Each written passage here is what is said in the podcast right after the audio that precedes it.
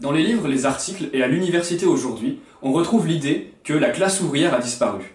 Mais cette idée n'est pas innocente. En fait, avec la classe ouvrière, c'est la perspective d'une révolution socialiste qui disparaît. La conclusion qu'on en tire en général, c'est que la classe ouvrière ne peut pas mener la révolution. Le capitalisme aurait donc encore de beaux jours devant lui. Heureusement pour nous, et pour l'immense majorité de la population, toutes ces thèses ne sont qu'un ramassis de mensonges. Qu'est-ce que les marxistes entendent vraiment par classe ouvrière? Engels l'explique dès les premières pages du manifeste du Parti communiste, dans une note, où il dit qu'on entend par prolétariat la classe des ouvriers salariés modernes qui, privés de leurs propres moyens de production, sont obligés, pour subsister, de vendre leur force de travail.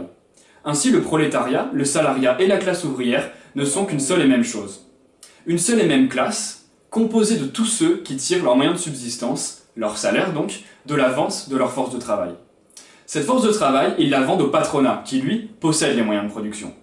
La classe ouvrière, ce n'est donc pas uniquement l'ouvrier en bleu de travail qu'on pourrait s'imaginer, mais c'est aussi bien le chauffeur de bus, la caissière, le fonctionnaire ou l'informaticien.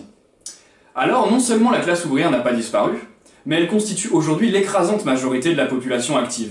En France, c'est 90%, et c'est à peu près la même chose dans la plupart des pays capitalistes avancés. Le développement du capitalisme a constamment renforcé le poids de la classe ouvrière, y compris dans les pays du tiers-monde. Ça, c'est une conséquence des lois de l'économie capitaliste. En fait, la concentration du capital n'a de cesse d'éliminer les petits propriétaires, les petits paysans, les artisans, euh, qui sont tombés alors dans le salariat. Et en 1936, on voyait que la moitié de la population vivait encore de l'agriculture, contre seulement 5% aujourd'hui.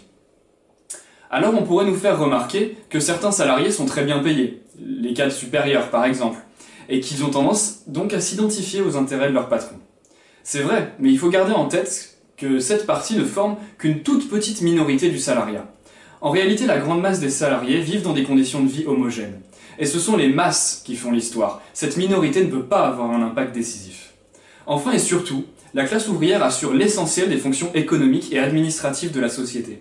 Pas une lumière ne brille, pas une roue ne tourne sans sa permission. Son pouvoir potentiel est donc énorme, mais elle n'a pas toujours conscience de ce pouvoir. Elle ne parvient à la plus haute conscience de ses capacités que lors des crises révolutionnaires, comme en mai 68 par exemple.